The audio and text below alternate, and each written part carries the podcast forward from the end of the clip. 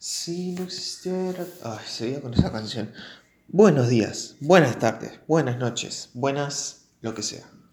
Bienvenidos sean a un nuevo episodio de este podcast. Este episodio se los debía hace rato bien, pero bien, pero bien largo. Y es acerca del doblaje. ¿sí? Pero vamos a empezar, antes de empezar con este tema, vamos a ir con la pregunta clave, una pregunta mm, polémica, controversial, una que probablemente destruya, ah, destruya amistades, probablemente, no lo sé. Y es, a la hora de ver una serie o una película, tanto sea por primera vez como una, una serie de películas como de costumbre, como siempre las hemos visto, con doblaje al español o, ah, o subtitulada a su idioma original? Es una pregunta que está muy peleada con muchas series en particular, con algunas comedias, algunas tan buenas en español y otras tan mejor en inglés. Es una pregunta que es controversial. ¿Por qué controversial y polémica? Porque Lógicamente, el doblaje en español tapa todas las voces de los actores y no quieren que se escuchen así y es mejor con el idioma original, pero algunas veces es mejor con doblaje. Es una pregunta muy curiosa y que probablemente divide a muchos. Si quieren saber mi opinión, yo digamos que no estoy como de ningún lado en particular con fanatismo. O sea, si tuviera que elegir yo, me, eh, yo elegiría con doblaje. Pero no me molesta verla en su idioma original y subtitulada. Es algo que no me molesta. Si la tendría que ver así, subtitulada con el idioma original, me la banco, tranca, palanca. Si es en español, o sea, me gusta, obviamente. Para mí mejor, pero no tengo un, digamos, algo muy específico como como, ay, no, en inglés no lo veo ni en pedo. Yo prefiero sí o sí español. No, o sea, si yo puedo elegir, prefiero español.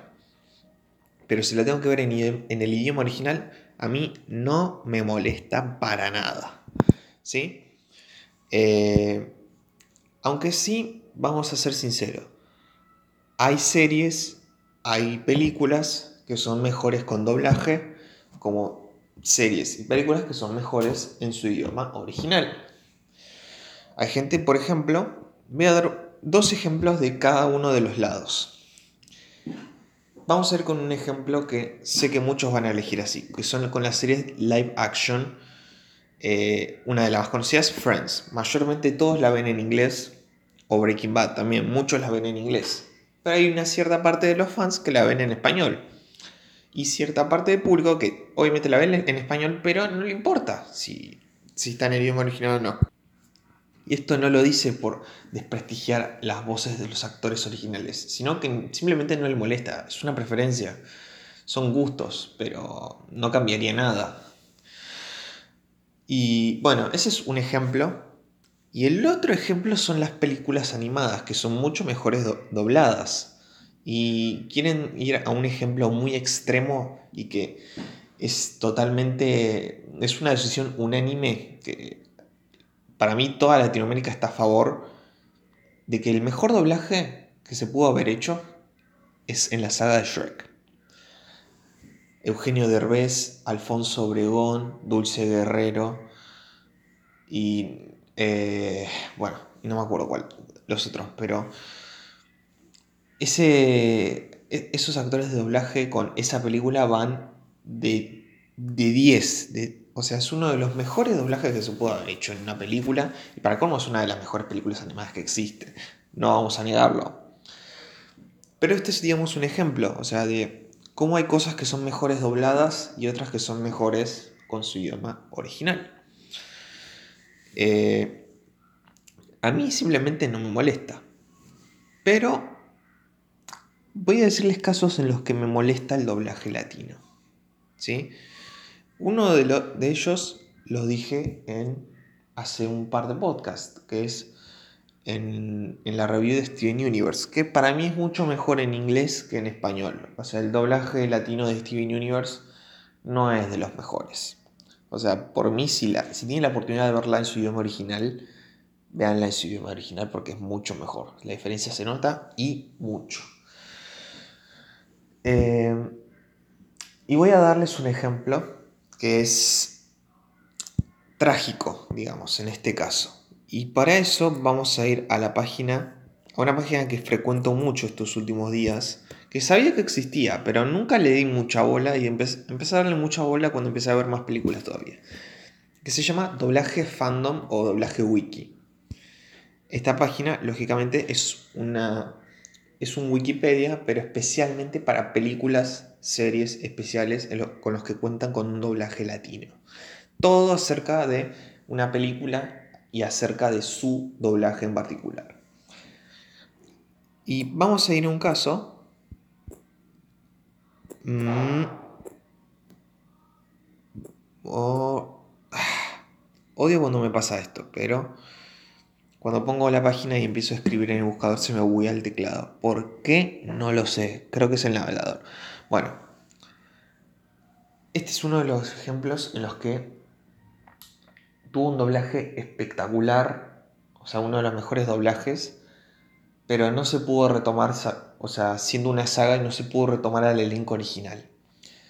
Es el caso de Volver al futuro. Por ahí muchas personas prefieren verlo en inglés, otras en español. Disculpen esa leve interrupción, o sea, teléfono, batería, baja, bueno, lo voy a hacer mientras se esté cargando. Bueno, uno de los casos es Volver al futuro. Tuvo uno de los mejores doblajes en en la primera película, pero por razones que yo realmente desconozco, no se volvió a retomar el elenco original. ¿Sí? Y esto voy a decirlo para la primera película, ¿sí? Porque solo pasó en la primera película. Y es que el elenco principal, o sea, me refiero a únicamente Marty McFly y Doc, el Doc Brown, eh, tuvieron dos de los o sea, tuvo dos de los mejores actores de doblaje que se le pudo haber dado a estos dos personajes. O sea, la elección de estos dos en particular para estos dos personajes fue uno de los mejores. Pero se los sustituyó en las películas siguientes por razones que sinceramente desconozco. Es el, ejemplo de, para Marty McFly, Roberto Carrillo, y para el doctor Emmett Brown, Federico Romano. ¿sí? El resto de la película da más o menos lo mismo. O sea, si... Eh, da, igual, porque los mejores personajes de la película son, o sea, los principales. Pero vamos, vamos a ir a los actores de doblaje principales, por las que yo no voy a ver, o sea, vi las películas, las otras dos, pero no las vi con el doblaje porque cambiaron los actores. O sea, no son estos que les acabo de nombrar. ¿Sí? Eh, para eso vamos a ir a la página de Volver al Futuro 2 y 3, que tienen prácticamente los dos mismos actores de doblaje que elegirán a partir de la 2. No volvieron a elegir estos dos primeros. Y son para para Marty McFly, Víctor Mares, Víctor Mares Jr. Y para el Dr. Brown, Edgar Pedrini. Que a ver, yo no conozco su trayectoria como actor de doblaje. Probablemente con otros personajes los habrán hecho de 10. Pero creo que para estos dos no la pegara. La diferencia entre una voz y otra es brutal la diferencia.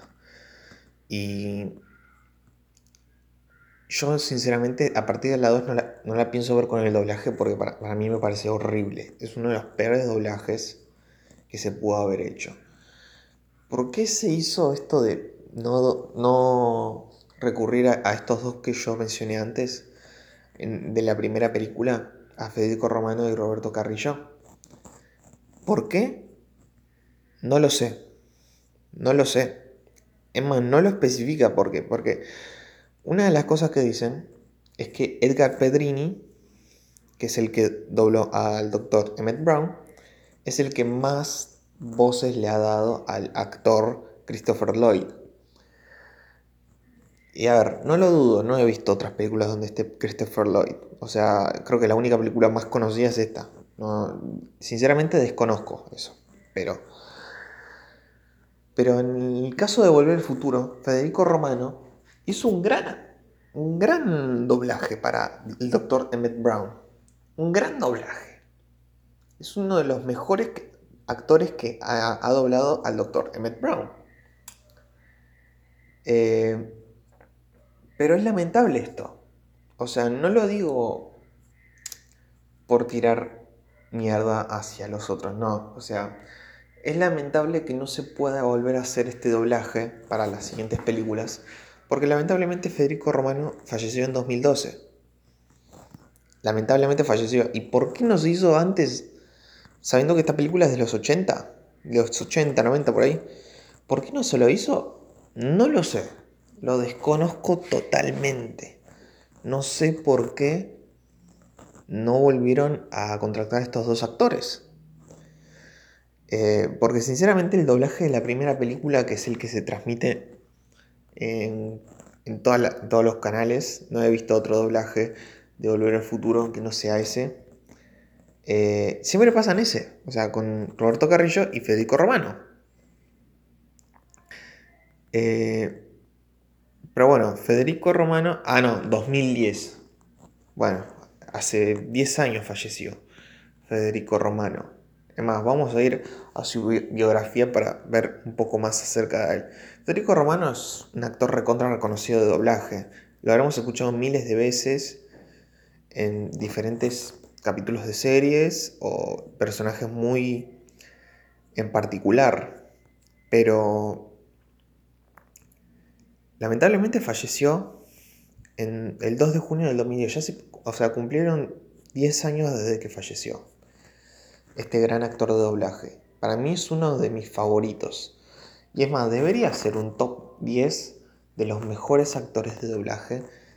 O sea, no mejores actores de doblaje de todos los tiempos, sino que mis actores de doblaje favoritos de las películas. Porque la verdad hay varios intereses o sea, muy interesantes que he seguido sus trabajos a lo largo de los años, bueno, ya saben. Pero bueno, este es un caso bastante especial, el de Volver al Futuro. Eh, porque para la primera película se llamaron estos dos que les mencioné antes. Pero para las otras no. Y, y encima tuvieron esa oportunidad. O sea, se hicieron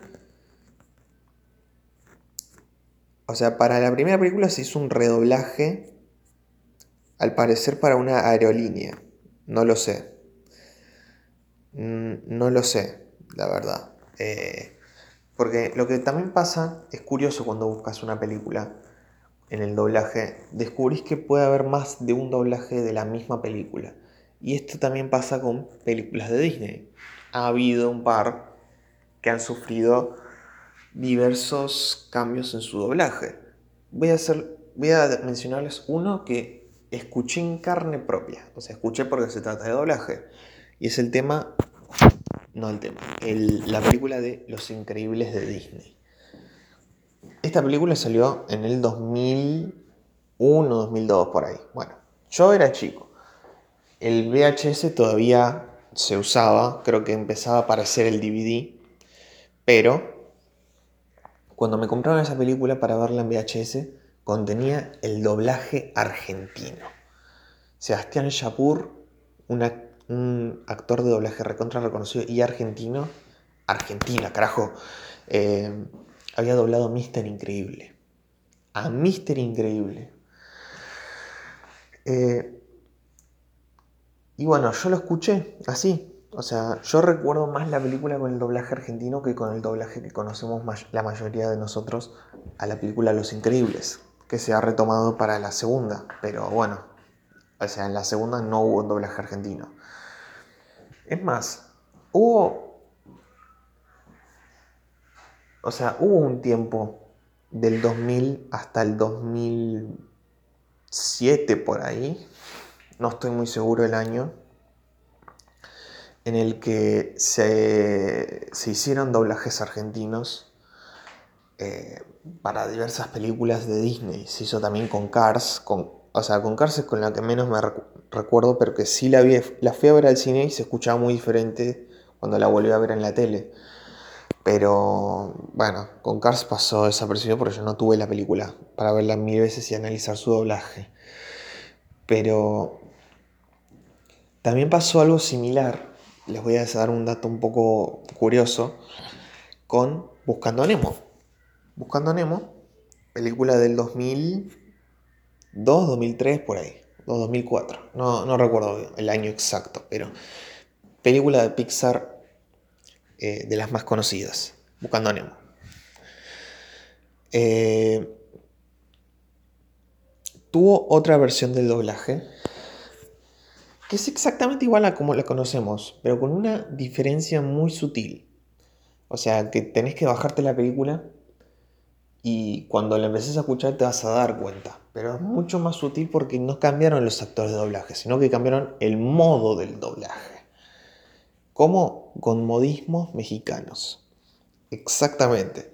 O sea, Dory y Marlene hablaban literalmente como mexicanos con modismos mexicanos, o sea, no un Buscando Nemo argentino.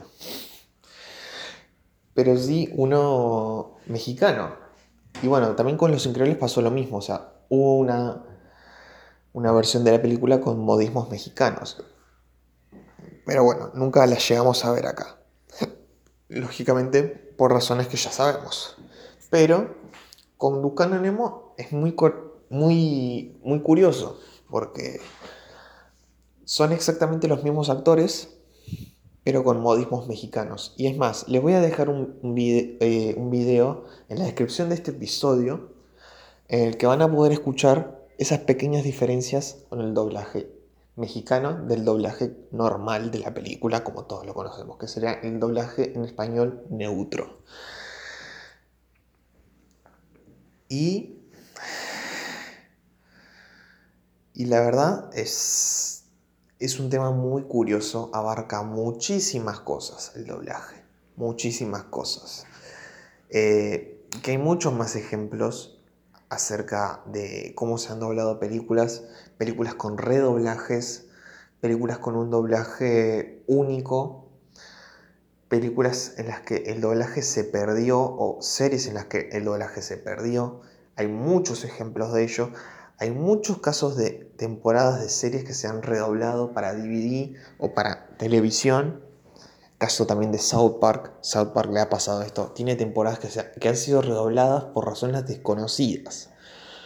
O sea, para censurar qué? Si ya sabemos que South Park se burla de todo.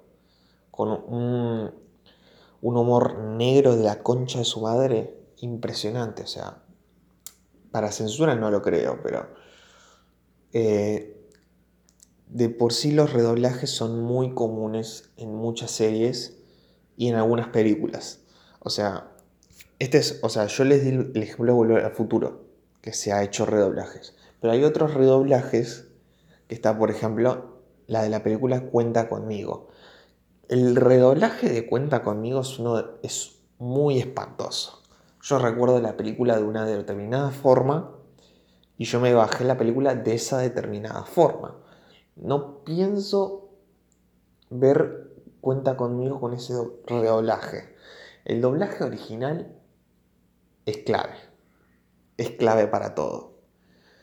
Eh, realmente no entiendo por qué se hacen los redoblajes de películas. O sea, se puede entender si el doblaje en sí se perdió. O sea, el audio original se perdió con el tiempo porque queda enlatado o porque la única copia se destruyó por algún incendio o terremoto. Pero de por sí, si ya se ha pasado por televisión, eh, ¿para qué un programa relativamente actual, no es muy viejo, se hace un redoblaje? ¿Por qué? ¿Por qué? La verdad, lo desconozco. Pero bueno, esto va a ser algo que voy a abarcar en un episodio más adelante. Esta es recién la primera parte, una pequeña introducción a lo que sería Hablemos de doblaje. de doblaje de películas, que es un tema que me apasiona, es un tema que me interesa. Me gustaría probar eso de doblar una película, doblar a un personaje en particular. Me gustaría probarlo. Así que nada, espero que os haya gustado este episodio de este podcast llamado Alberto de Nico. Eh, si quieren contactarme en mis redes sociales o si quieren contarme alguna experiencia o algo que quieran que quiera que hable en este podcast, lo pueden hacer en mis redes sociales, arroba Nicolás Plaza, tanto Twitter como Instagram. Así que nada, espero que os haya gustado y nos vemos para el siguiente episodio. Probablemente esta semana o la que viene, no sé. Estoy perdiendo la noción de los días ya. ¿Cuántos días de encierro? Nos vemos la próxima.